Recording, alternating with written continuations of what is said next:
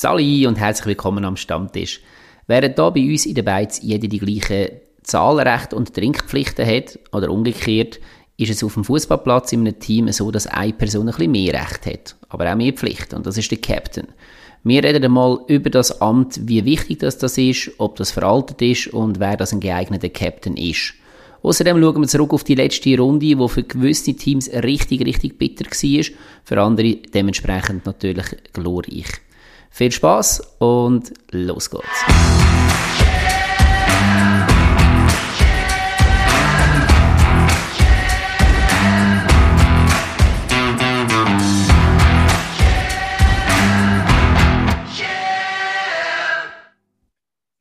Fabio, schön bist du da. Ja, ich finde auch, dass es schön ist, dass ich da bin. Gell, das ist Wenigstens eine, wo einer, wo man sich darauf verlassen kann. Wo neben dir auch da ist, ja. Und mit mir jetzt anstoßen und schau mal, was ich dabei habe, was ich jetzt gerade trinke. Ah, äh? etwas, was ich dir mitgebracht habe he, am Samstag. Ja, ein Bier aus dem schönen Basel. Oder ein schönes Bier aus Basel, wie auch immer. Ähm, Lass es dir schmecken. Das freue ich mich jetzt, ja. Das mache ich mir jetzt gerade auf. Und das gibt so ein bisschen, so ein bisschen den Booster für die Sendung. Kein Peptur, gut. Also, ähm, während ich mir einschenke, könntest du doch unseren Zuhörerinnen und Zuhörern dein Mitbringsel mal ein bisschen näher bringen. Ja, ich habe noch ein bisschen, ein bisschen weiter ausgeholt und nicht per se ein Mitbringsel jetzt nur von der letzten Woche mitgebracht, sondern etwas, was aus meiner Sicht viel zu wenig geschätzt wird im Fußball in der heutigen Zeit. Man redet immer von den Goalschützen, man redet immer von den Torschützen und von den schönen Goals und so weiter. Ich habe mich letzte Woche bin ein paar Mal gedacht, wow, was für ein geiler Assist, was für ein geiler Pass. Ah, ich habe mir gedacht, das für Spielerfrauen oder so. Ja, hätte ich auch können bringen Aber nein, hey, ich, ich bin so verzaubert worden in den letzten paar Wochen von, von diesen Assists, von diesen Pass. Also, es, die Ausserriss-Pässe kommen immer mehr zum Zug. Also letzte der Suleimani unter der Woche, wo er den Kanga lanciert, oder der Chegrova letzte Woche gegen Luzern. Einfach so aus dem Fußgelenk, aus so einem Ausserriss-Pass. Es ist so geil zum Anschauen und ja, es wird einfach von meiner Seite halt einfach zu wenig wertgeschätzt, so etwas. Das, das darf aber auch Custodio nicht vergessen. Also natürlich, natürlich, eben, das ist jetzt in dieser Runde. Ja, ja. Und, äh, ich glaube auch nochmal, IB hat glaube schon nochmal wieder einen Ausser, äh, im Gamalö, wo er der Ausser ist auf den Kang gab. Also, es sind so viele schöne Pässe und äh, ja, auch international habe ich ein paar ganz, ganz geile Aktionen gesehen. Ähm, doch, äh, finde, man sollte mal ein bisschen mehr wertschätzen und das mein Mitbringsel sind äh, Assists. Vielen Dank für das haben wir in dem Moment dem jetzt so nicht wertgeschätzt. Mein Mitbringsel ähm, hat zu tun mit dem, mit dem einen grossen Fußballturnier, das auf uns wartet nächstes Jahr, nämlich die EM der Frauen. Ähm, richtig. richtig. Und zwar, ich habe schon mal darüber geredet bei der letzten EM, die wir hatten, also wir, die, die Männer hatten. Ähm, und dort hat es ja die Alternative zur Panini-Bildung gegeben. Ähm, Juti-Heftli heissen die ja, wo, ihr erinnert euch vielleicht, wo Künstlerinnen und Künstler äh, pro Team äh, so eine Serie rausgeben, wo sie den, jede, Sp jeder Spieler oder in dem Fall jetzt jede Spielerin porträtieren auf ihre, halt, ihre künstlerische Art und Weise. Und das gibt es jetzt auch wieder für die Frauen-EM. Das habe ich jetzt äh, diese Woche erfahren, finde ich recht, recht geil. Ich kann schon ein bisschen reinschauen. Sehr empfehlenswert, eben wie gesagt, so ein bisschen Alternativen zu Panini.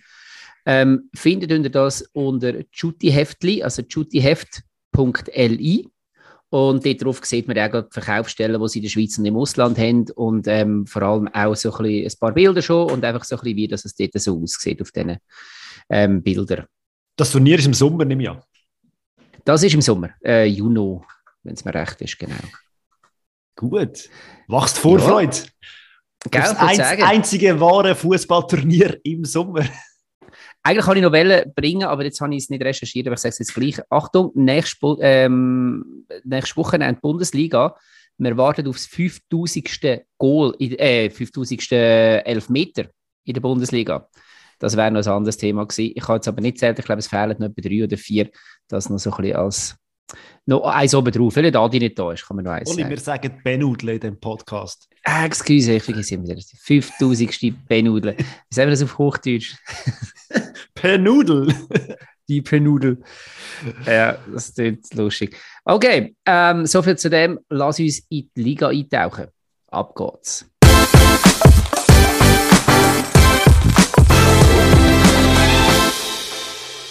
Und wir starten mit dem Spiel im letzten Grund. FC Zürich gegen den FC Luzern.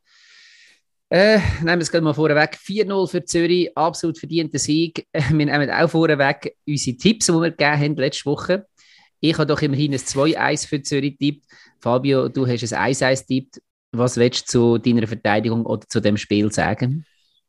Ja, also ich glaube, deutlicher kann man äh, Erste gegen Letzte nicht beschreiben als der Match. Die einen total verunsichert, äh, kassieren Goal, wo man nicht darf kassieren, stehen neben den Schuhen und die anderen, wo das einfach ausnutzen, auf ihrer Erfolgswelle am Surfen sind und ja, also für mich einfach ein Paradebeispiel für das. Ich hatte das Gefühl gehabt, Luzern kommt noch ein bisschen mehr, aber ja, dann kassierst du in den ersten Minuten gerade wieder so einen riesen Schießgoal und ja, so darfst du einfach nicht anfangen, wenn du unten innen stehst. Und ja, aber genau den fährst du eben so an. Richtig, ja. Gnadenlos. Ja, ich meine, eben der FCZ überflügelt im Moment alles. Sie haben einfach auch eine Leichtigkeit im Spiel, wo, wo Basel und äh, IB sowieso nicht im Moment in dem Ausmaß nicht zeigen. Es, ist, es macht Freude, ihnen zuzuschauen, wenn man nicht gerade gegen sie spielt. Ähm, für mich ist es wirklich so die krasseste Niederlage dieser Saison seit, äh, seit dem Servet-Debakel gegen IB gewesen. Ähm, aber dort war immerhin noch eine rote Karte im Spiel. Gewesen.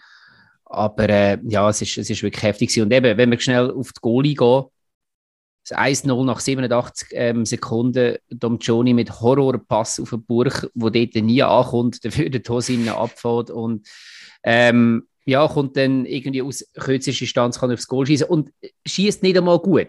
Er schießt genau auf den Müller. Ja, aber ähm, jetzt alles nicht, genau. Was ich mich einfach gefragt habe, ist, man ist in dieser Situation nicht unten. Klar, der Müller hat letzte Saison brilliert, ist unser Goalie gewesen, unser Rück der Rückhalt von der Mannschaft hat bis in Göppfinal, also Göpsieg geführt und ich habe jetzt einfach das Gefühl gehabt, der, der Vasic ist ja schon in der Saison innen gewesen, hat schon doch ein, eine Aufwärtstendenz gehabt und jetzt hat man ja das einfach wieder gewechselt, weil man sagt, der Müller ist Nummer eins. Kann man im Nachhinein jetzt auch diskutieren, ist das eine richtige Entscheidung oder nicht? Weil beim 2-0 ist er dann ganz klar Müller rein. Mhm. Und ja, auch er wirkt verunsichert. Und ich glaube, das ist so durch, geht durch die ganze Mannschaft durch.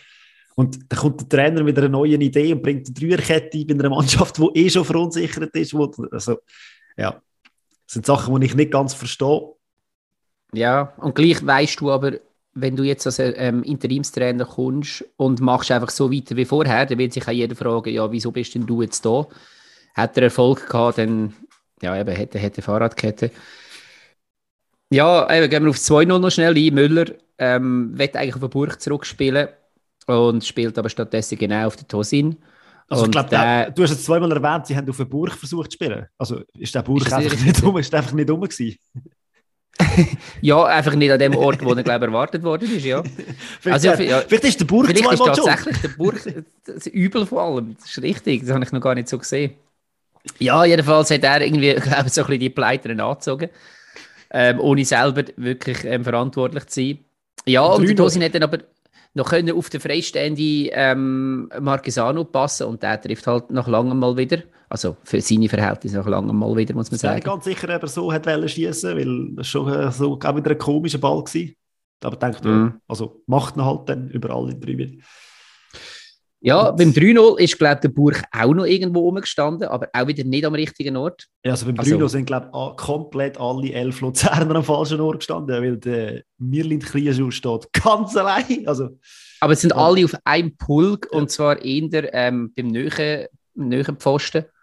Ja, und eben Krieschuh kann einfach mal reinlaufen und mal den Kopf reinheben und äh, reinnicken und dann ist, ja, also ich meine, ich mache jetzt dem Müller sicher keinen Vorwurf, aber also das ist halt einfach dann das große Fragezeichen, wo du sagst, hey, bei Standardaufteilung, eben, weißt, aus dem laufenden Spiel, okay, individuelle Fehler, irgendwo verbockst du mal, machst einen Fehlpass und so. Wirklich scheiße, auf dem Niveau darf das nicht passieren, vor allem nicht in dieser Kadenz. Aber wenn du noch aufstellst bei, bei, bei einer Standardsituation, dann darf das wirklich nicht passieren. Ja, gebe ich dir absolut recht. Und also es war ja so quasi ein rotes Band durch das ganze Spiel, finde ich. Also man, hat, man, hat immer, man ist immer geschwommen, auch bei anderen Standardsituationen. Ich habe nie das Gefühl gehabt, man ist sattelfest, man hat wirklich einen Plan. Und ja, in der zweiten Halbzeit hat es ein bisschen besser ausgesehen, weil sie wahrscheinlich auch der FCZ mal gesagt haben, Jungs, äh, Wir bremsen jetzt mal unser, unser Spiel und äh, machen nicht mehr so wahnsinnig. Luzern hat ein paar Aktionen gegen vorne, aber... Äh, ja, vor allem ähm, Ukrainic, also eigentlich gefälliges Spiel, aber im, ja, ich habe das Gefühl, auch im Abschluss ist der Glaube nicht wirklich sichtbar gewesen. Eben Ugrinic oder auch ähm, Schulz nachher noch ähm, eine Szene gehabt, wo du einfach dann merkst, okay, so der letzte Drücker, der letzte Abschluss, sehen wir nicht. Zürich hat mit dem Jasevic und Cemaili aber auch ähm, grosse Chancen wieder gehabt, wo sie auch praktisch nicht angegriffen werden, wo es eigentlich eigenes. Unvermögen ist in dem Moment, dass man sie nicht macht. Ja, und dann kommt es 4-0. Ich würde mal behaupten, unter dem Celestini hätten wir den Match äh, 4-3 verloren. Weil defensive Mängel, die haben wir ja schon seit Anfang der Saison und ich habe das Gefühl, unter dem Celestini haben wir doch noch, auch noch ein paar Goal geschossen. Vielleicht hätten wir die dann gemacht, aber ja, schlussendlich spielt es auch keine Rolle mehr. Wir haben am Samstag über das Gerät gehabt. Ähm, wir sind jetzt schon leicht angesäuselt gewesen, darum da dieser Stelle noch einmal. Ähm, du, du bist immer noch der Meinung, dass der Fabio noch der richtige Trainer wäre? Ja, als Fabio muss ich das ja behaupten. Mhm. so von Fabio zu Fabio. Nein, also ich finde, der Spielstil, den er hatte, hat zu der Mannschaft passt. Die Mannschaft hat nicht können liefern, die Mannschaft hat individuelle Fehler gemacht und die macht sie ja jetzt auch unter dem äh, Interimstrainer. Darum bin ich ganz überzeugt, ob es am Trainer liegt, wirklich, und ob dann wirklich ein neuer Trainer kommt. Das Schlimmste, was passieren könnte, ist aus meiner fußballästhetischen Sicht, dass jetzt einer kommt, Alex der sagt, nein, ein, ein, Trainer, der kommt und sagt, wir stehen jetzt hinten rein. Klar, Abstiegskampf, okay, aber äh, es ist nicht die Art und Weise von Fußball. Und ich will auch nicht, dass, oder bei anderen Mannschaften finde ich es genauso doof, wie wenn es die eigene ist. Aber ja, wenn es im Abstiegskampf hilft, ja, kannst du es so halt machen. die Kröte schlucken. Ich kann es so machen wie die Hertha, wo jetzt extra einen einstellt für ein Jahr, wo man weiß, er sichert und mehr nicht und nach einem Jahr entlässt und holst dann deinen glamourösen Trainer. Aber das wird man in Luzern nicht so machen. Ja, ähm, vielleicht noch ganz schnell, ich, ich kann, ja, gleich noch ganz schnell, ich, ich sehe das nicht ganz mit dem Celestini, ich sehe mehr den Aspekt, dass er sehr gute Arbeit geleistet hat. Ich meine, über einen Trainer, der einen Titel geholt hat, sollte man nicht schlecht reden, in Luzern schon gar nicht, macht man glaube ich auch nicht. Ähm, aber letztendlich, ich sehe es eher aus einer Perspektive, dass er einen Scherbenhaufen hinterlassen hat. Was man jetzt im Moment sieht, wo komplett zutiefst verunsichert ist, die brauchen eigentlich keinen Trainer, die brauchen einen Psychologen. Und zwar einen guten. Aber ähm, ja, wie auch immer, reden wir über etwas anderes. Das 4-0, Flanke Sissé, ähm, über links im Strafraum. FCL Abwehr bleibt statisch.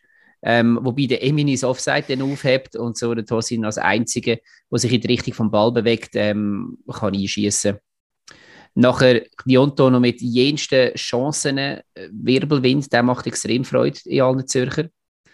Ja, und ähm, von dem her hätte der Sieg für den FC, FCZ auch können höher ausfallen Absolut. Nächstes Thema. also gut. Äh, nein, gleich noch schnell. Also noch, ähm, was machen wir jetzt mit dem FCZ? Also sprich, dürfen wir jetzt da die M-Frage, die meiste Frage schon in den Raum stellen? Weißt du, Adi ist nicht da. Der Adi würde jetzt wahrscheinlich sagen, wir dürfen das irgendwie vor dem zweiten letzten Spieltag eh nicht, aber da wir ja unter uns sind. Also, äh, kann man nicht? langsam... Wieso nicht? ist die andere Frage. Also, wieso weil man es von Anfang an der Saison nicht so gedacht hat und weil wir den ja. FCZ noch aus den letzten fünf Saisons können oder, oder mehr. Aber wir kennen auch St. Gallen vor drei Jahren, Leicester vor 20, keine Ahnung, wie viel schießt mich tot Jahr. Äh, ja, immer wieder Mannschaften, die überraschen, die äh, gut, also es ist nie gespielter Haufen und ich glaube, das macht sie momentan halt aus und sie bringen von der Bank Qualität. Der Trainer hat da, glaube ich, auch relativ viel Gutes geleistet und also ist, so ist provokativ, ist der FCZ das neue St. Gallen oder das neue Leicester? Weil St. Gallen hat es nicht geschafft. Der, FCZ ist der neue FCZ, glaube ich. Und ah, sie definieren die Rolle neu. Ah, das ist schön. Du, ich okay. bin gespannt, wie es weitergeht mit dem, äh, mit dem Verein. Weil, also, was man so gehört, werden die äh, Mannschaften hinten dran in der Rückrunde noch aufrüsten. Hm. Von dem her, ich bin gespannt. Und ich, ich, bin nicht sicher, ob der FCZ noch Mittel hat, jetzt nochmal aufzurüsten. Aber klar, sie sind momentan auf dieser Welle und hey, reitet die Welle. So lange wie es geht. So lange wie es geht. Gut, danke für Das wollte ich gleich noch schnell hören. Und dann kommen wir zu IB Servet. IB, nein, sehr schnell unsere Predictions. Ich habe auf ein 2-2 tippt, auf ein 1-1. Wurde ist es ein 1-2. Wir sind beide, haben wir nicht recht gehabt. Aber ähm, ja, beide etwa gleich weit daneben. Ähm, also, wenn man Spielverlauf, ja. da, Spielverlauf anschaut, finde ich, sind wir mhm. schon, also mit dem Unentschieden schon nicht so wahnsinnig nahe gewesen. Aber äh, von mir aus, äh, also, das war grob fahrlässig, wie IB das Spiel aus der Hand gegeben Aber man könnte mal, vor, so sagen, ja. mal vorne anfangen, IB hat klar dominiert und völlig verdient in Führung gegangen. Eben ein Gamalö mit einem Ausserrisspass, wie das Herrlich. Aller, allererste Sahne auf der Kanga, wo plötzlich das Goal trifft. Ja, Bin wo einfach ab genau, direkt abschließt. Ich habe das Gefühl, dass der Samé wieder zurück ist, macht dem Kanga bei. Weil nämlich seit er wieder äh, im Training ist, trifft der Kanga plötzlich. Und ich meine, wenn sie dann einen Kanga, einen Samé, einen Sibache und einen Lia haben, dann hast du irgendeine Qual von der Wahl vorne. Und dann bin ich gespannt, wie ich damit umgeht. Ja, sie sollten vor allem mal jemanden finden, der ein bisschen, ähm, wie soll ich sagen, ein bisschen glücklicher agiert. Ich meine, sie haben mega Power vorne, aber seit etwa drei, vier Spieltagen ähm, ja, lassen sie auch viel liegen einfach auch. Ja, und eben, plötzlich stimmt es wieder in der Zuteilung nicht im Mittelfeld. Plötzlich eben, nach dem 1-0, plötzlich hat es eine riesige Chance gegeben von Stefanovic, wo er allein auf den Goalie läuft, wo er mit ein bisschen Glück auch macht. Macht er nicht, Stefanovic hat der Vorbereiter. Ja, der mag dort noch, noch haben, genau. Genau, ja. Aber, Aber sonst ist IB angerannt und hat gedrückt dort. Ja. Und müssten halt einfach das 2-0 und das 3-0 machen. Und ja, was dann halt IB in dieser Saison halt ein bisschen passiert, ist, es sind individuelle Sachen, die nicht passieren dürfen. Ich sprich die gelb-rote Karte an von Martins, der jetzt schon zum zweiten Mal eine gelb-rote Karte bekommt in dieser mhm. Saison. Es bricht er einfach das Knick und es bricht das Spiel. Und klar, IB hat am Schluss, äh, nach, dieser, nach dieser roten Karte schon noch weiter gespielt als vorher, aber mit der Zeit merkst du es dann. Und aber lass mich ein bisschen ketzerisch fragen, hat die IB in der letzten Saison so etwas auch schon das Knick gebrochen? Nein, glaube nicht. Aber ich habe das Gefühl, die Gegner hätten wie dann das einfach auch zugelassen, dass IB das nicht passiert wäre. Weil man hat wie so Angst gehabt vor Erfurt und so mit IB da.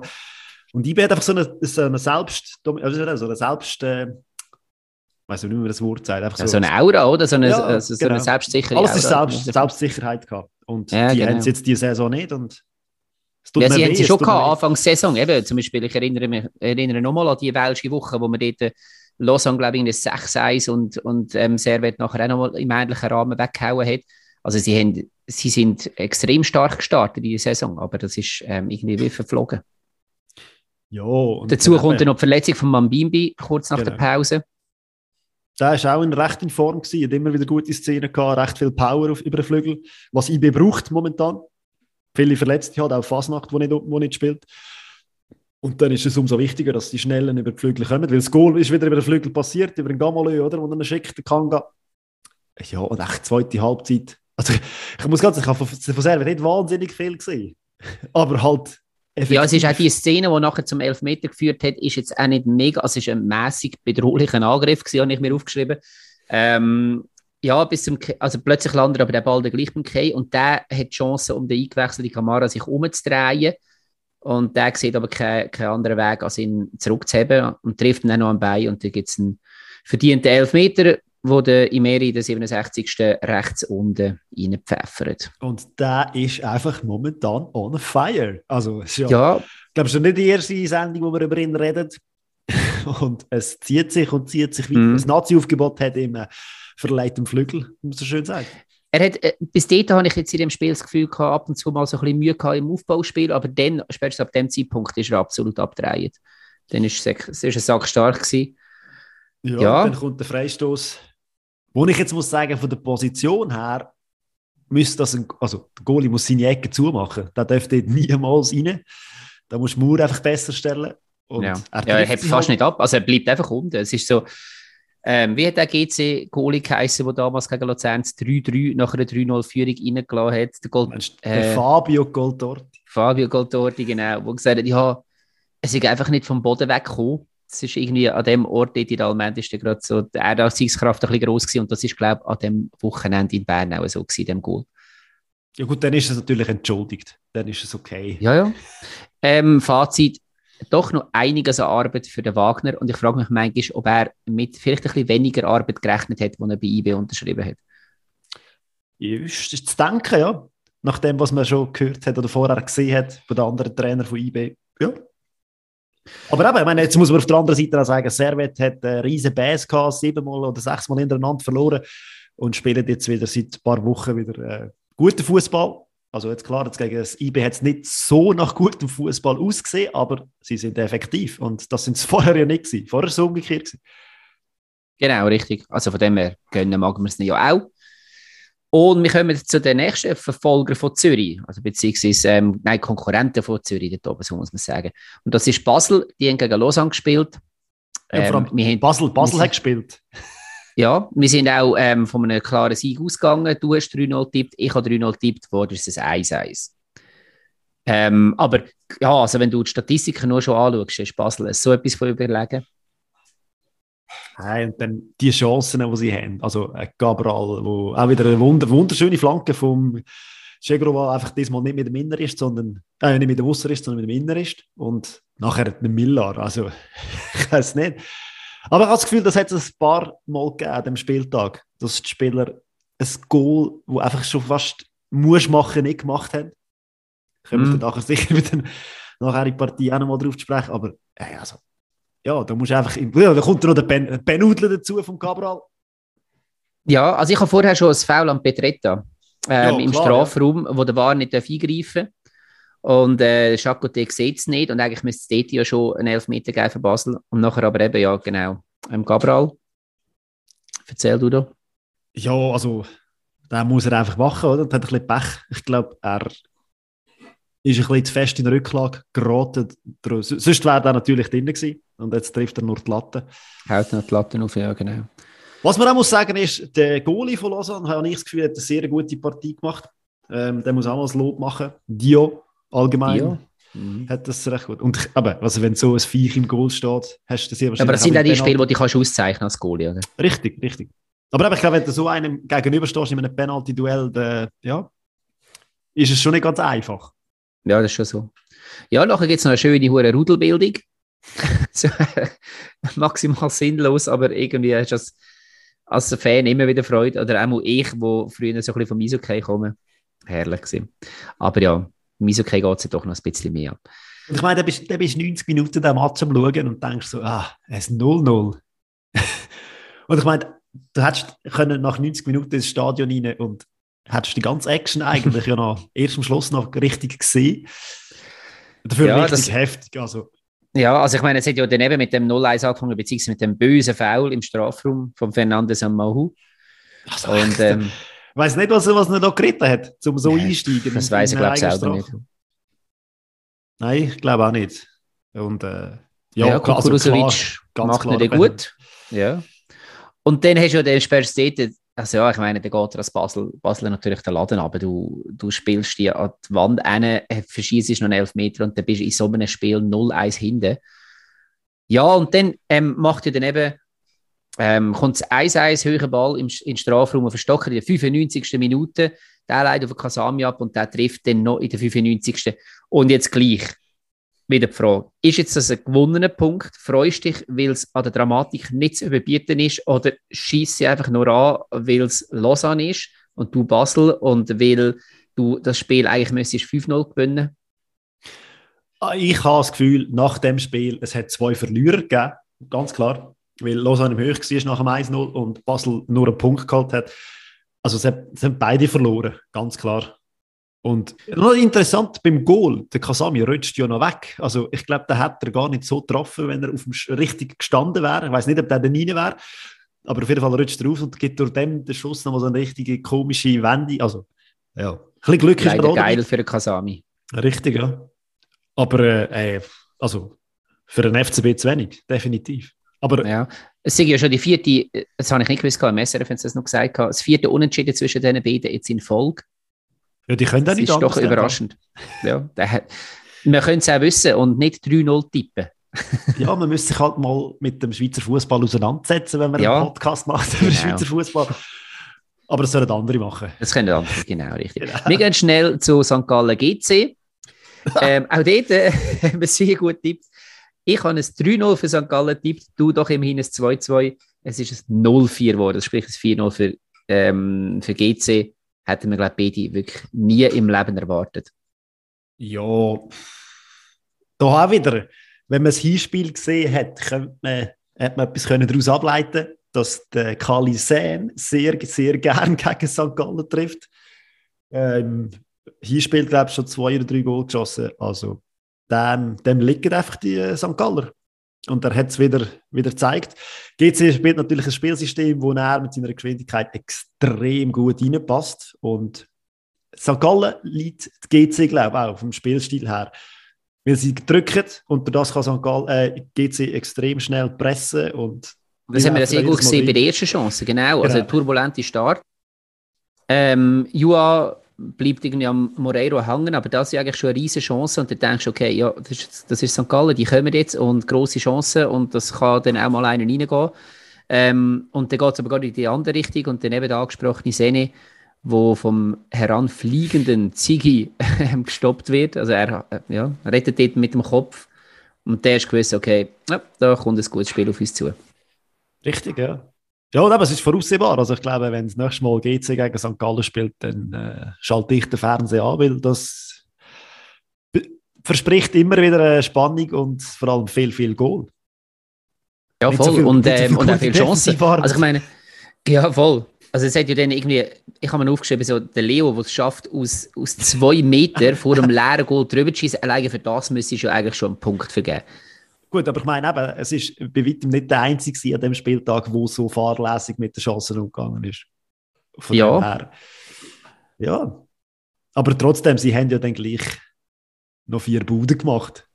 Und ja, also vielleicht müssen wir dann doch noch schnell den Stillhard erwähnen, bevor wir zu ja, den vier Buden kommen. Also, Übertriebenst hart in der Mittellinie rein, mit offenen Sohlen und mit Anlauf in Herkin rein. Und ähm, ja, Rot also, ist nur gelb gegeben. Und nachher, ich habe es wirklich auch im Spiel, habe ich das Gefühl, ich habe es nicht so hergesehen. Erst bei der Wiederholung und wenn du das Knie siehst vom, vom, vom GC-Spieler, finde ich so, okay, okay, ja gut, doch, mal kann man die rote geben. Am Anfang habe ich das Gefühl, ja, gelb, aber... Ja, du wartest auch an dem Ort nicht. Ja. Also in dem Spielverlauf und so. Und es ist, glaube ich, die fünfte oder der sechste Platzverweis für, für St. Gallen. Mhm. Ja, das ist halt aber wieder, also weißt du, auf der einen Seite kann, kann die super motivieren, wie soll ich sagen, das ist Name von Motiv die super Motivation, jetzt haben wir es. Ähm, und, und der Kampfgeist und so weiter sehr positiv sich auswirken oder eben auch ab und zu mal drüber hauen. Und das ist in dem Fall, der, ja, das ist jetzt der Fall gewesen. Und nachher hat, hat man es GC natürlich massiv einfacher gemacht. Du, da wir ja in dieser Sendung für die ketzerischen Fragen sind, was, was meinst du, wenn St. Gallen jetzt die Platzverweis nicht gehabt hätte, würde es weiter oben stehen? Ja, also in dem Spiel hat es nachher schon eine Wende gegeben. Also von dem her, ich habe jetzt nicht alle anderen Platzverweise im Kopf. Aber, also mal gegen ja. Servet haben sie nach 10 Minuten, 15 Minuten einen Platzverweis gehabt und dann 6 ja. verloren. Ja, dann mit Sicherheit. Also dann kannst du sicher ein paar Punkte oben drauf packen. Gut, dann weiß man, wo man, wo man muss daran arbeiten in St. Gallen. ja. ja. Platzverweis abstellen und dann... Aber eben, auf, aber das ist das, was ich meine. Auf der anderen Seite ist die Aggressivität ja eben auch wieder eine Stärke von ihnen. Und das, also gerade in der Anfangsphase. Aber ja, es ist, ähm, es ist, es ist so ein bisschen Muster, ein Muster in St. Gallen. St. Gallen macht St. Gallen Sachen, haben wir auch schon gesagt. Ja, und der Sen macht Sen Sachen gegen St. Gallen. Mhm. Ist auch ein Muster. Pass von Marigoni und der Sen, Sen steht komplett frei in der Mitte. Sie hätten ja. einfach auch nicht hinten nachmachen ja, voll. Und Sagal hat ja noch weitere Chancen gehabt nachher. Also sie haben dort noch nicht irgendwie zurückgesteckt und dann kommt es 0-2 und das ist eine Kopie vom ersten Goal. Nein, einfach Wirklich. viel, schöner. Ja, aber es ist wieder die gleiche Position, das mal einfach der Bolla, ähm, wo dort steht und wieder auf den Sen rein und der Sen nimmt natürlich jetzt viel, viel Geld mit einem Fallrückzieher, das ist klar, aber von der Position vom Angriff ist es eigentlich ja, ja. 1-2. Aber äh, also, dass er den so trifft... Ja, das ist herrlich. Das ist geil. Also, da merkst du einfach das Selbstvertrauen, das du hast, wenn du schon ein Goal geschossen hast und dann nimmst, versuchst du das halt auch. Und klar, es, wenn jetzt ein St. Galler nur schon ein bisschen näher am Sehen steht, dann wird das ein Foul abpfiffen, wegen, weil es zu hohes Bein ist oder was auch immer. Und, aber es steht ja weit und breit auch kennen, wo man irgendwie könnte dran... Nein, auch, auch, das, ist, so auch das ist identisch zum ersten Goal. Ja, Gut ja da ist man in Pause. Ähm, nach der Pause hat man gewusst, St. Gallen muss, GC will. Und das, ich habe vorhin gesagt, von der Spielfreude vom FCZ, das ist bei, GC auch so. Also irgendetwas ist in dem schletzigen Runde im Moment positiv, was über die ganzen Jahre nicht positiv war. Ähm, wie auch immer, es kommt zu Konter. Ähm, Leniani, wo ähm, Pass in die Mitte zum mitspringenden Sehne geht. oder Sen spricht man ja richtig aus. Und der darf das dritte Mal ohne Deckung draufhauen und trifft auch das dritte Mal. Kann man machen, kann man machen. Schließen wir es noch schnell ab. 04 Leniani leitet den Konter ein, Demaschei, ähm, oder Demassei, wie er glaube ich richtig heißt, ähm, leitet nach rechts ab auf den Kawabe und der ja, kann den Sigi auch noch eines bezwingen. Wir gehen mit 0-4 wir gehen mit 0-4 heim. Wir hätten, also ich hätte es nicht erwartet, so ähm, bitte für St. Gallen die zweite Niederlage jetzt in Folge. Ähm, was, was man noch muss oder darf, oder wie auch immer muss erwähnen bei diesem Spiel, finde ich, ist, dass äh, mir ist das aufgefallen beim Schauen, das Goal vom Sen, das Weltklasse-Goal zum Zucker, also zum Zungenschnalzen und so weiter, und es hat kaum jemand gesehen im Stadion, weil es genau in dieser Phase war, wo nämlich die GC-Fans draußen gestanden sind und St. Gallen-Fans auf der anderen Seite draußen gestanden sind und boykottiert haben, weil sie da gegen das, ähm, die Idee im Stadion, personalisierte Tickets, genau, und, ja. demonstriert haben. Also es hat quasi niemand gesehen, das wunderschöne Goal. also, okay. Ja, und das alles, weil sie alle unseren Podcast letzte Woche gelost haben und darum gehört haben, was das für ein Kack ist. Also das heisst, wir sind wie ein bisschen mitschuldig, Fabio. Ja, Ankerum hört man jetzt, oder liest man jetzt halt auch wieder, ähm, dass ein paar GC-Fans recht kontraproduktiv wieder am Werk sind, indem sie Sachen randaliert haben, Böller abgelassen haben und es spielte halt einfach wieder die Karte. Das haben wir letztes ja. Mal schon diskutiert. Die einen machen, die anderen freut und umgekehrt. Und ja. Jawohl. Was man machen? was wird man machen? Außer Lugano gegen Sion schauen. Richtig, ähm, und jetzt kommt, mein Moment, jetzt kommt mein grosser Moment. Dein Tipp 1-1 und mein Tipp, wie beim Rubeln, beim, ähm, beim wie heisst das, Weihnachtslos da, Millionenlos da. Ähm, was du sonst noch alles rubelst an. ja, ja, ich habe es gemerkt, als ich das Wort gesagt habe. ähm, 2-0. 2-0 habe ich tippt, 2-0 ist es geworden. Das heisst, bravo, Oli, bravo, bravo. Das nächste Bier geht auf mich. Ähm, jawohl, dort äh, vielleicht zuerst äh, Baumann wieder zurück im Goal. Hat mich sehr gefreut. Habe ich ja als ähm, Spieler von der letzten Saison getippt oder gewählt für mich persönlich. Und ähm, ja, es ist jetzt natürlich wie erwartet nicht das Bombenspiel gewesen, vor allem in der ersten Halbzeit nicht, aber es hat gerade mal eine riesige Chance gegeben nach 15 Minuten. Ähm, Ziegler, Klammer auf, wie kann man in dem Alter nochmal so richtig durchstarten? Der Ziegler zeigt es uns. Ähm, Klammer zu, ähm, mit der Ecke auf, ähm, auf Custodio und der wird auf dem Fickenscher abgelenkt bis zum Maric und der schießt schon fast unglaublicherweise übers Goal, das haben wir vorher schon gehabt, im St. Gallen Spiel. Aber das ist schon mal so ein bisschen der Wachrütter. Also ich, ich glaube, mich, es hat eigentlich niemand wachgerüttelt, das, das, der Moment. Ich habe es total verschlafen, die erste Halbzeit gefunden. Wo ja, eben, das ist der Moment. Gewesen. Ah, ja, gut. Aber es hat überhaupt niemand wachgerüttelt. Ja, also gut. Ist, von mir aus gesehen recht ein, ein bescheidenes Niveau vom Spiel, wie man es halt von Lugano kennt. Aber ähm, wie der SRF-Moderator schön gesagt hat, äh, Lugano hat sich wie eine Auswärtsmannschaft verhalten und das daheim. Und Sia hat mehr Ballbesitz gehabt, aber nichts damit gemacht. Und also, da du kannst ja sagen, so, es ist. Ich als neutraler Zuschauer, also, das ist. Äh, ja, so etwas zuschauen. Ja. Also die erste Halbzeit, von mir aus gesehen. Aber sind dann natürlich auch die beiden Goal in der ersten Halbzeit passiert für Lugano. Also das heisst, von dem her, man hat es aus Lugano Sicht eben schon clever gemacht. Ja, man lässt den Gegner einschläfern und dann haut man mhm. voll einen rein, wenn sie schon ja, oder man lässt ihn kommen, sind. Ja, eben. Und versucht dann Träume zu machen. Und das machen sie gut. Für das haben sie Botani, für das haben sie Sabatini und... Und Custodio wird auch immer stärker. Richtig. So die letzten drei Spiele habe ich gefunden, okay, der treibt auf mit einem vorangesprochenen tödlichen Pass auf einen Botani, der genau richtig Laufrichtung, das ist so geil. Mhm. Also, er schaut dann und die ganze Mannschaft, die ganze Verteidigungsreihe geht in die andere und dann zack in die Schnittstelle und Botani steht perfekt es, und trifft eins Es ist ja einfach. Ja. Aber ich doch weiß nicht, geile Fußballer in unserer Liga. Das muss man schon auch so sehen, glaube ich. Ja, ja. Das Studio ist im Moment einer davon. Ja. ja. und dann ist es relativ schnell, ist schon ähm, ein 2-0 schon passiert. Ähm, Sabatini auf Botani und der läuft dann auf die andere Seite vom Strafraum über und dort dürfte Faginetti reinköpfeln. Auch dort sieht in meinen Augen der Goalie nicht allzu glücklich aus, äh, Fickenscher, aber ähm, naja. Ja. 2-0 Pause. Dann, das ist schwer. Gegen Dann Lugano man, glaube können, hat, glaub, jeder auf dieser Welt können wetten, wie das aussieht in der zweiten Halbzeit. Und genau so ist es dann rausgekommen. Es hat zwar so die eine oder die andere Chance gegeben auf beiden Seiten, aber Ja, es hat schon noch, also, eben, also, es, ja, wie soll ich sagen, ich, ich hätte es jetzt auch nicht, ich will jetzt auch nicht irgendwie top-raten, das Spiel, aber die zweite Halbzeit hat schon noch das ein oder andere an Chancen gegeben. ja, Ähm, erzähl mal, ich habe nichts aufgeschrieben. Mal, ich habe noch eine, wo der Baumann sich sehr ähm, wie ein Handballgoalie nochmal irgendwo mit dem Fuß dort kann retten auf der Linie. Und ähm, Sion hat klar mehr Druck gemacht. Ähm, Amura, wo nach einem Konter ab Pfosten schießt. Mehr kann ich nicht erzählen. Es ist einfach nicht so schlecht gewesen. Das Kribbelndste und äh, das Spannendste von diesem Match habe ich gefunden, ist das Interview nach dem Spiel mit dem neuen Sportchef oder wie auch immer, mit dem Heiz, der ja von Basel kommt. Oder, wo er sagt, ja, wir werden aufrüsten, wir holen noch drei bis sechs neue Spieler in der Winterpause. Und Ja. das habe ich einfach müssen sagen, das ist so eine, ja, ich glaube, es ist ein Stich ins Herz von gewissen Mannschaften in der Schweiz, weil wenn man es so ein bisschen genauer anschaut, dann merkt man, Lausanne hat Geld, wird investieren, Lugano hat Geld, wird investieren, die anderen Mannschaften sind schon am investieren oder müssen noch investieren und also ganz ehrlich, für St. Gallen und für Luzern, es wird eine extrem schwere Saison. Ja, auf jeden Fall.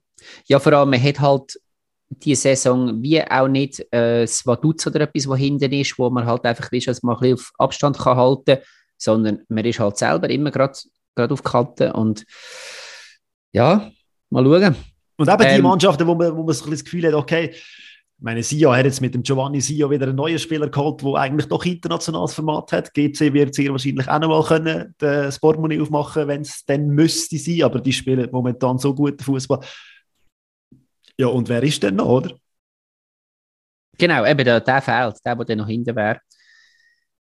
Ja, wenn wir gleich mal vorwärts schauen, in die nächste, auf die nächste Runde, das ist die zweitletzte vor der Weihnachtsferien, wenn es mir recht ist. Ja, müsste so sein.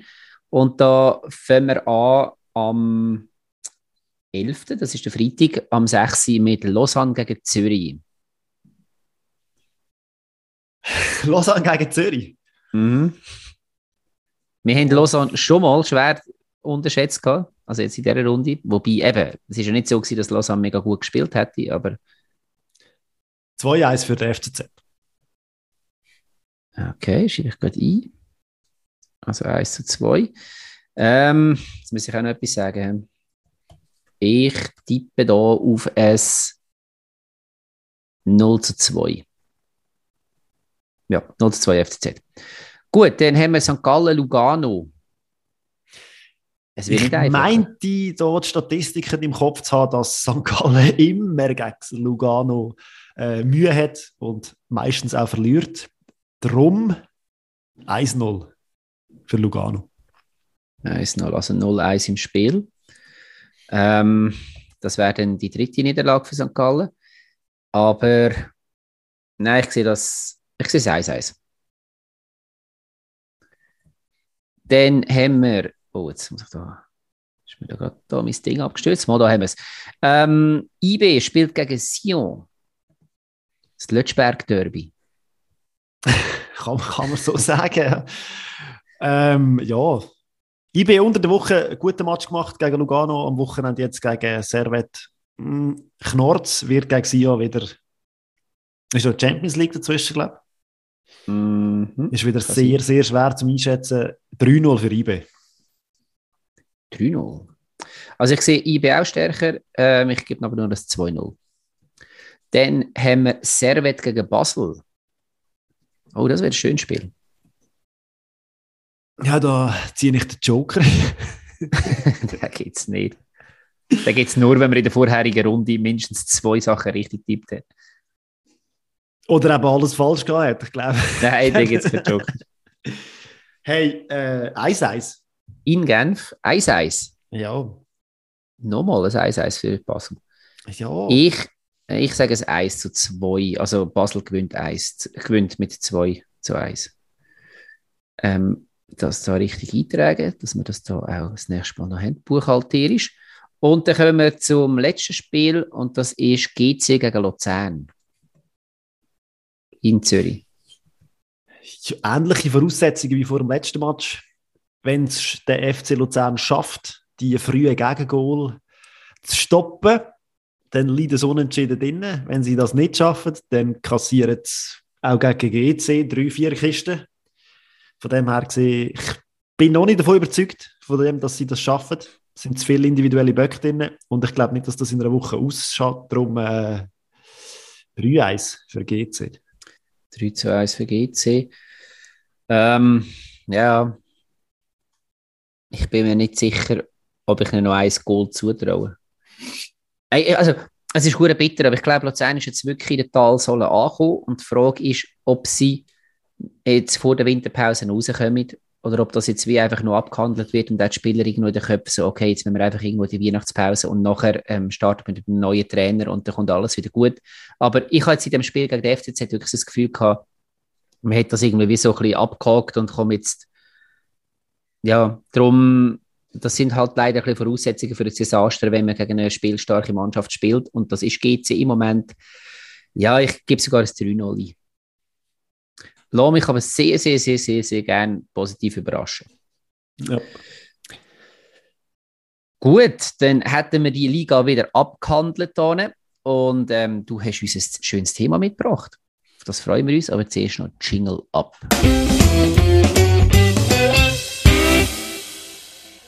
Ja, das Thema von heute hat auch mit der Super League zu tun, weil es in der Super League auch vorkommt. Und zwar habe ich mich die Frage gestellt, schon lange mal, ähm, es wird immer wieder so ein bisschen diskutiert und geredet in der heutigen Fußballzeit ähm, vom Amt vom Captain auf dem Fußballfeld.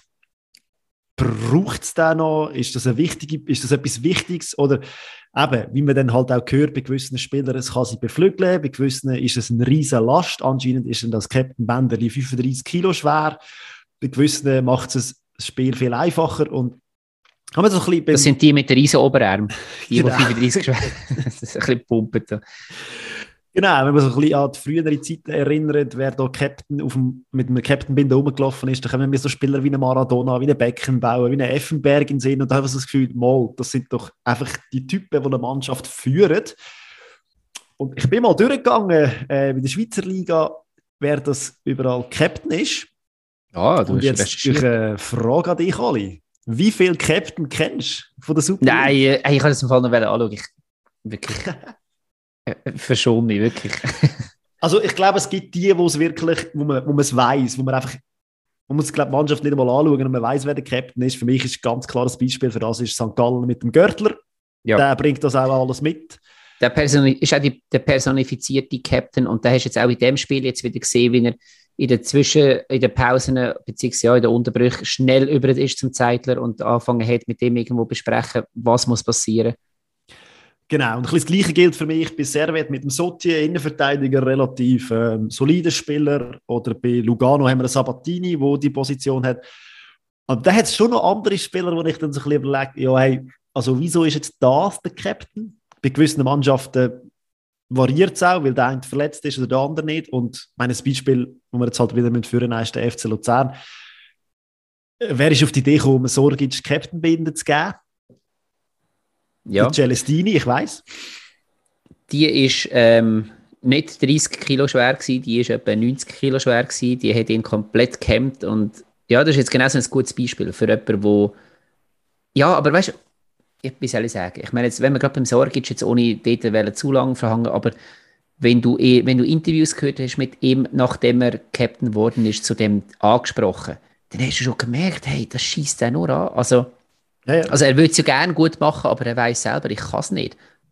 Und ich glaube, wir müssen immer darüber reden, was man eigentlich muss können als Captain. Genau, das war für mich die Überleitung jetzt, um ein bisschen auf das einzugehen. Also was muss denn eigentlich ein Captain in der heutigen Zeit alles können? Und es gibt da Webseiten voll mit Ansprüchen, wo man eigentlich... Das habe ich recherchiert. wo man als Captain...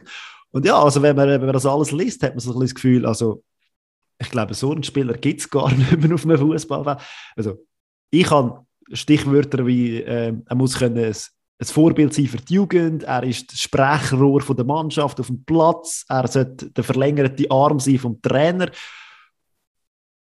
Also es ist eigentlich das Ding der Unmöglichkeit, dass man das Aber das finde ich spannend. Du hast jetzt gerade zwei Sachen gesagt, wo ich ähm, denke, ein Spieler ist entweder das eine oder andere. Also es gibt Jetzt gehen wir ganz weit zurück. Für mich ein Fritz Walter zum Beispiel Paradebeispiel für den verlängerten Arm vom Trainer, wo halt wirklich einfach er, der, der Herberger hat gewusst, okay, ein Fritz Walter auf dem Platz, der ähm, setzt das um, wo ich will und dann muss ich auch nicht so laut lärmen, weil der ist genau, weiß genau, was ich will und der braucht zwei, drei Zeichen und dann macht er das. Das ist wie einfach der Spielertrainer äh, mehr oder weniger schon fast gewesen. Und, also ohne jetzt im Herberger da zu nicht treten, gar nicht. Ähm, und dann gibt es Spieler, ähm, wo im Team innen stark sind. Oder wo auf dem Platz innen stark sind, wo ein Team zusammenhaben, wo es, auch, auch wenn es irgendwo eine Auseinandersetzung gibt, dann sind sie zuvorderst, die mit dem Schiedsrichter diskutieren, wo aber so ein Standing auch in der Mannschaft innen haben, dass sie eben, dass, dass dann auch mehr können als andere und das müsstest du dann aber eben berücksichtigen, wenn du jemanden nimmst. Also ich glaube, Standing innerhalb der Mannschaft ist fast das Wichtigste, wenn du den, den, ähm, den Captain bestimmst. Richtig. Und ich meine, es gibt verschiedene Arten und Weisen, wie man den Captain bestimmt. Und genau das, was du jetzt angesprochen hast, mit dem Standing innerhalb von der Mannschaft, also auf deren Aussage aufbaut, dürfte eigentlich ein Spieler, der frisch zu einer Mannschaft kommt oder wechselt zu der Mannschaft, gar nicht Captain werden im ersten Jahr. Weil der kann das Standing ja gar nicht haben innerhalb von der Mannschaft. Außer er wäre auch schnell integriert und würde das gerade meistern. Also das ist auch noch ein Punkt, den ich mir aufgeschrieben habe macht das Sinn, einen Neuzugang Captain Binden zu geben? Es ist auch die Frage, ob du Standing und Ansehen vielleicht irgendwo verwechselst. Also weißt, ein Standing bedeutet ja auch irgendwo ein respektvolle, ähm, respektvolles Ansehen, aber nicht einfach nur, okay, das ist jetzt der mit dem größten Namen und wir haben jetzt irgendwo den riesen Star geholt von der Mannschaft XY und das ist jetzt der Star von der Mannschaft, also soll er jetzt auch Captain sein.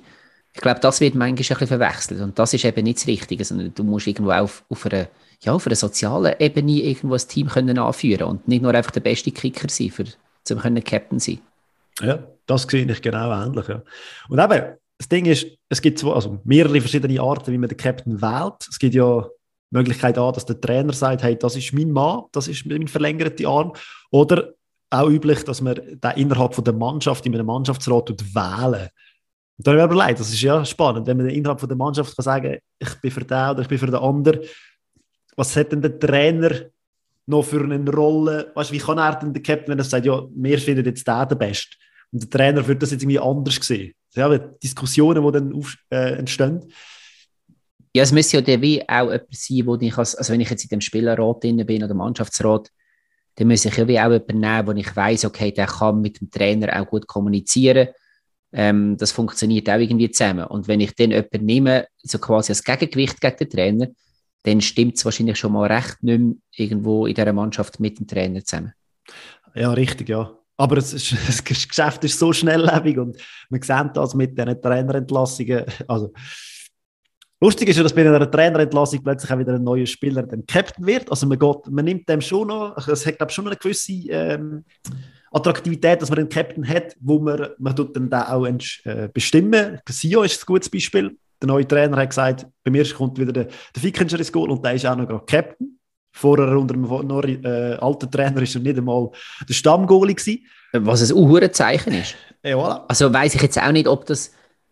Ja, also klar, du, du stellst natürlich dann dies, dein Standing als, als ähm, Trainer relativ hoch ein. Du sagst, hey, schau, was vorher war, ist mir scheißegal und ich bestimme jetzt nicht nur, wer das wieder Goalie ist, sondern auch noch, wer Captain ist und spurengefälligst. Also für mich klingt das ein bisschen so. Ja.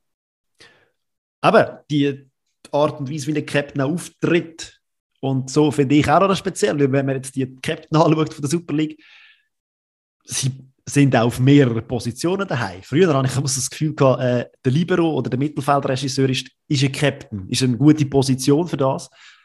Mittlerweile haben wir einen linken Flügel, rechten Verteidiger, Goalie, man hat alles. Man findet ja die Captain, also Captains auf allen Positionen ja. irgendwie. Also ich hätte, ich bin lange der Meinung okay, ähm, Goalie eignet sich wirklich nicht, weil du musst im Spiel ja auch können zum, zum Schiri rein und mit dem verhandeln und Zeug und Sachen. Das kannst du wie nicht, wenn du dort hinten stehst. Aber, so jetzt kommen wir halt wieder mit einem deutschen Beispiel, ein Manuel Neuer ist für mich, also ist für mich ein Parade-Captain. Weil er irgendwie auf eine Art, er schwebt so ein bisschen über allem, ist aber, hat aber keine Arroganz, nichts und so weiter, ist irgendwo wirkt überlegt, wirkt, ist, hat, aber du weißt aber, wenn er etwas sagt, dann hat er auch ähm, eine Wirkung in der Kabine und aufs Team und auf alle Spieler dort und zwar auch irgendwie auf gestandene FC Bayern-Profis und so. Also von dem her, ja, das ist ja vielleicht Persönlichkeit gleich unter dem Strich noch ein bisschen wichtiger als, als eine Position. Position. Oder wie siehst ja. du es?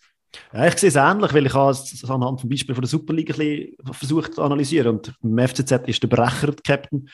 Und ich finde, der macht das ein bisschen ähnlich. Halt nicht so wahnsinnig auf dem Niveau wie ein äh, Manuel Neuer, aber halt auf einem Unterniveau. Und ich merke, äh, also, ich glaube, in dem FCZ gibt es keine Captain-Diskussion. Überhaupt nicht. Und er ist auch immer mit dem Schiri dann am Reden. Brauchst halt ein bisschen Kondition als Goalie, wenn du in jeder Situation je nachdem musst. Aber Muss ja, es glaub, nicht so viel laufen. Ja, ich glaube wirklich auch, Position ist nicht mehr so wirklich entscheidend, auf welcher Position dass man spielt als Captain. Also man, kann der linke Flügel-Captain sein. Ja, und sicher, kann ja. das auch gut machen. Weil ich glaube, eben die Anforderungen sind anders geworden. Früher haben wir das Gefühl gehabt, das ist ja vielleicht auch so das Idealbild. Der Mittelfeldregisseur ist halt einfach auch noch der Captain. Der beste Fußballer ist auch noch der Captain. Aber würdest du jetzt umgekehrt sagen, ähm, es kann auch ein Spieler sein, der leistungsmäßig irgendwo im Mittelfeld anzusiedeln ist, aber er ist halt einfach, ja, wie gesagt, vielleicht schon am längsten dort, er hat irgendwie auch eine Art, wo er die Jungen mitnimmt und all das. Also eben der ganze soziale Aspekt ist besonders hoch.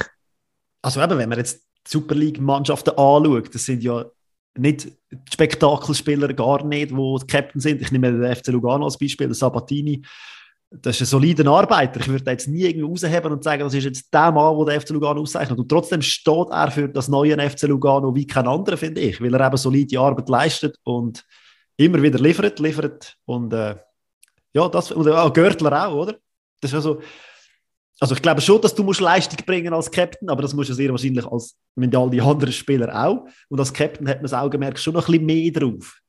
Ja, ich glaube, die Leistung sowieso, aber ich glaube vor allem, du musst das würde ich jetzt einfach mal behaupten, du müsstest eigentlich wie die Idee, die Spielidee vom Trainer ähm, am meisten verkörpern. Ja. Weil sich ja die anderen Spieler an dir orientieren. Und bei einem Görtler, denke, würde ich jetzt mal sagen, ist das so. Richtig.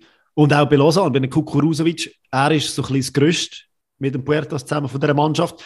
Die anderen sind junge, aufstrebende Spieler und er ist so ein bisschen der, der Routinier im Team. Also das macht auch durchaus Sinn, weil sehr wahrscheinlich eben schon lange im Verein, man kennt ihn und er ist ja. auch der, der die, ähm, der die Verantwortung übernimmt, der Elfmeter schießt beispielsweise. Genau.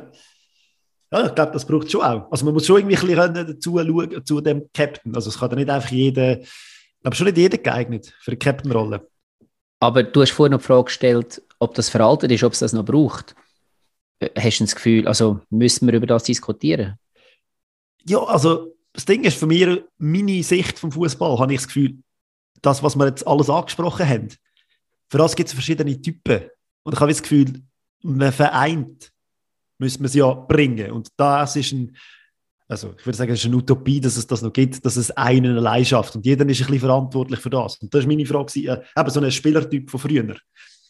Maradona, der hat dann einfach alles auf sich gezogen. Und es ist wie klar, mhm. dass das ist. Und das gibt es nicht mehr. Und darum, meine Frage war, müssen wir das irgendwie, also klar, man verteilt es ja dann schon auf andere Schultern und was hat denn der Captain noch für eine spezielle Rolle, außer dass mit dem Schiri darf reden? Wobei, es gehen ja alle mit dem Schiri reden.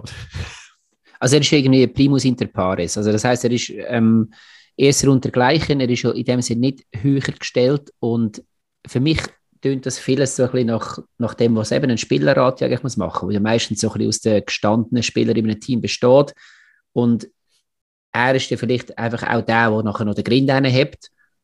Aber ich glaube nicht, dass jetzt er wie alleine die ganze Verantwortung muss übernehmen muss. Das, das ist utopisch. Also, oder nicht zielführend.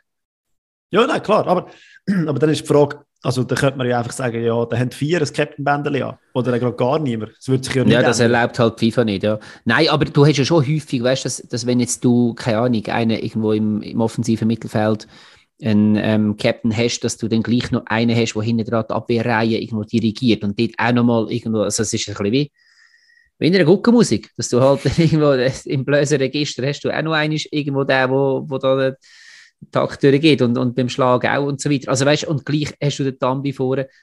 Ähm, sorry für den Vergleich, alle nicht Fasnächtler oder Luzerner, aber ähm, schlussendlich meine ich mehr so, natürlich braucht es auch noch mehr, die Verantwortung übernehmen im Spiel. Das ist klar. Und ähm, schlussendlich bist du dann vielleicht irgendein Team, aber ja, darum macht es ja Sinn, dass der Spielerrat nachher sagt, okay, und dir geben wir jetzt die, die Binde, weil du hast es wie noch einiges besonders verdient. Ja, und darum kann man sagen, Mannschaften, die öfter mal die Captain-Binde wechseln, sind nicht die erfolgreichsten. Voll, ja, absolut. Also man kann sich auch fragen, wieso? Mhm. Also ich meine, wenn ich jetzt, wenn ich doch als Spieler irgendwo mal das Standing habe, dass ich dann nach der Saison, also klar, es gibt die Option, dass der Trainer sagt, hey, eben wie jetzt du Sion angesprochen hast, okay, ich bin neuer Trainer, ich wollte jetzt einen neuen Captain. Hm, ich weiß nicht, ob das, ja klar, du kannst ein Signal setzen in einer Mannschaft, die eh ein am Kriseln ist, aber abgesehen von dem ähm, finde ich das nicht so sinnvoll. Und ansonsten ähm, schwächst du ja dann eigentlich starke Personen im Team. Ja, genau, weil aber also Standing variiert sich ja dann auch. Und ich frage mich immer, die Diskussionen, die du in den Zeitungen liest, ja, jetzt bist du als Captain abgesetzt worden, ist das jetzt etwas traurig für dich? Und also ich habe immer so das Gefühl, also mich würde das jetzt überhaupt nicht irgendwie tangieren, wenn ich, wenn ich, wenn ich auf dem Fußballplatz würde spielen. Hauptsache ich würde spielen, ob ich jetzt Captain bin oder nicht. Also Mannschaftsrat würde ich das nicht stolz machen. Also, ja, also wenn jetzt das stolz, Team oder auch der Trainer, ja, genau. Richtig, aber wenn jetzt ein anderer Trainer kommt und sagt, hey, du bist jetzt im Fall nicht mehr der Captain, aber im Mannschaftsrat bist du ja dann gleich noch, also hast gleich noch irgendwie ein Standing drin, ich finde, das, das ist schon Degradierung. So ja, klar. Aber mir wäre es dann halt nicht so wichtig, ob ich jetzt einen Schlaufer am Arm habe oder nicht. Weil die ja, anderen ich, ich würden mich nicht. nicht akzeptieren.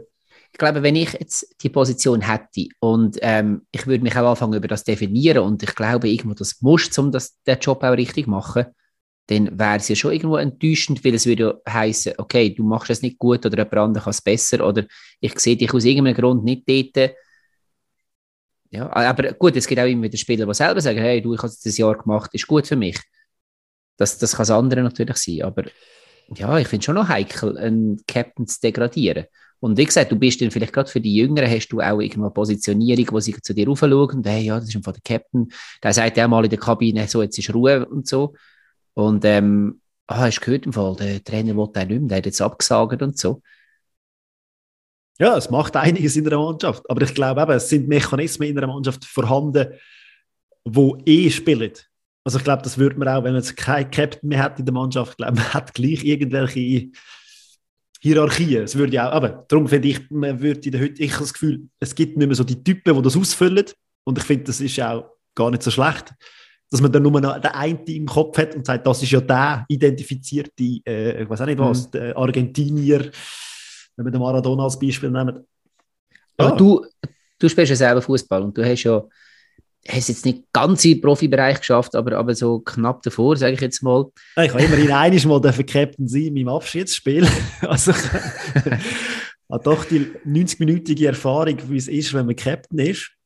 Ich hätte es nicht mal auf dich ansprechen, aber das können wir nachher auch noch. Aber viel mehr die Frage, hast du jetzt auch im Amateurbereich, irgendwo ist das, ist das eine Frage die auch diskutiert worden ist? Oder hast du das mal irgendwo erlebt, dass das wirklich, oder was hat das für einen Wert, der Captain? Ja, also ich glaube, man, man, die, wo, die, die Captain sind, geben es nicht so gern zu, dass es sie stolz macht. Habe ich manchmal so ein das Gefühl. Aber es ist schon etwas, ja. Also, wenn man Captain ist von einer Mannschaft, es, es, im Amateursport, dann ist es schon nochmal so eine, hey, doch, ich bin jetzt der Captain und ich führe die, ich führe die Mannschaft aufs Feld. Es ist schon mal ein, neuer Anspruch, also so ein Anspruch. Ja, ja, du bist der Erste, der aus der Kabine kommt, du bist der, der du, Münze rührt, was auch immer. Ähm, genau. Du so bist auch der, der auch mal zu einem, zu einem kann gehen, so jetzt beruhigt dich, wenn er, sich, wenn er irgendwo gerade ein bisschen durchdreht und so. Gut, die Position habe ich auch sehr gut können, obwohl ich eben nicht wirklich viel Captain war. Aber also so durchdrehen, oder? Genau. Nein, so das Beruhigen von Spielern. Und ich habe dann auch ein paar Mal Leuten sagen, hey, jetzt ist einfach mal also, fertig. Und also, ich, ja, eben, es gibt so viele Spieler in einer Mannschaft, sind ja elf oder sogar noch mehr. Und jeder hat so seine Aufgaben. Und ich glaube, ja, im Amateurbereich lässt man dann, glaube ich, schon noch mehr. Im mhm. Profibereich weiß ich es jetzt nicht. So weit habe ich es natürlich nicht geschafft.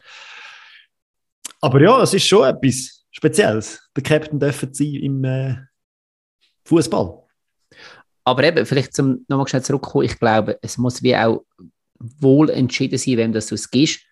Und eben, also genauso wie du sagst, es macht gewisse Leute auch stolz, ist es eben für gewisse auch irgendwo erdrückend, weil sie merken, aha, ich kann irgendwo die Leaderposition, wo es dann eben trotz dieser flachen Hierarchie, Hierarchie, die du in einem Fußballteam hast, ähm, gleich nicht irgendwie mitbringen und dann ja, schwächt es schlussendlich einfach auch die Möglichkeit auf dem Feld. Ja, also eben, jetzt nur noch schnell das. Und ich habe einfach für mich gemerkt, wenn ich jetzt im Nachhinein überlege, wenn ich in einem Match gespielt habe, am Anfang nimmst du das wahr, wer der Captain ist. In der Kabine, weil es eben gesagt die und die Person ist der Captain. Dann beim Anfang hast du das wirklich auch so. Aber nachher auf dem Platz habe ich, glaube ich, ich wüsste, glaube ich, nicht mehr, wer der Captain ist. Außer es wird gerade irgendwie nach dem Captain gerufen. Aber sonst habe ich das Gefühl, jeder hat seine Rolle und jeder spielt äh, so seine Position und versucht das Beste zu geben und übernimmt gewisse Sachen. Aber wer jetzt genau in der Mannschaft Captain ist, auf dem Feld, als Amateursportler, habe ich, glaube nicht groß. Also ich hätte beim Gegner nie gewusst, wer das der Captain ist. Okay, spannend. Aber auch vielleicht bin ich so und alle anderen so, wow, der ist der Captain. Du hast einfach hohe Mühe mit Hierarchien. Du hast einfach genau. Hass ist, wenn einer irgendwo Uns ist, mehrheitlich, mehrheitlich der Captain der am meisten mal gesaufen. Also von dem her. Ja, das ist ja, das Kriterium haben wir jetzt noch nicht gebracht. Das eröffnet ein völlig neues Feld. Ich weiß nicht, wie das im Profibereich ist. Nein, also es, es geht aber klar, ich meine, wenn du viel mal gesaufen heisst das, du bist äh, halt auch für die Mannschaft wichtig oder für den Zusammenhalt von der Mannschaft wichtig in einem anderen Bereich, nicht nur auf dem Platz, sondern auch neben dem Platz. Und das spielt ja dann ähnlich wieder wie im Profifußball eine Rolle. Der, der in der Kabine etwas sagt oder außerhalb mhm. Zeug zusammentrommelt, ist jetzt halt überspitzt gesagt auch, der am meisten sauft. Nicht, dass wir das befürwortet haben, dass man zu viel sauft und so, aber hast du, ähm, bevor ich jetzt mein zweites Fläschchen aufmache, noch einen weiteren Aspekt zu dem, wo wir noch besprechen äh, Nein, eigentlich nicht. Aber ich, bin grad, ich merke gerade, Oli, du wärst ein prädestinierter Captain. ja, also ein Kriterium würde ich mitbringen, das ist immerhin mal. Ja, und schnorren kannst du auch, also... Das ist gut, viel mehr musst du nicht können. Nein. Haben wir jetzt herausgefunden. Ja gut, dann saufen und schnorren wir das zweite doch noch ein bisschen weiter. Schaltet da mal die Schweiz ab. Wow, das geil. Ähm, und wünsche euch allen, ob Captain oder nicht, ähm, ganz eine schöne Woche. Wir hören uns noch zweimal. Nächste Woche sind ein paar spannende Spiele auf dem Programm und ich freue mich schon, das mit euch nachher dann, oder mit dir zu besprechen und euch da zum Zulassen haben. Ja, da ist jetzt, glaube ich, wie schon mal der gefällt. Ich glaube, die Runde Bier ist jetzt mal nachher, oder? Ja, Drei also ich würde sagen, um. bald mal den Tank vorne anfahren. Es ist ja gleich Weihnacht. Wir freuen uns, Adi. Die ein oder andere Gallone darf gerne mal überwachsen. Ciao, Adi. Ciao, Schweiz. Das ciao, Oli. Ich mal sagen. Ciao, Fabio. Ciao. Ciao, ciao.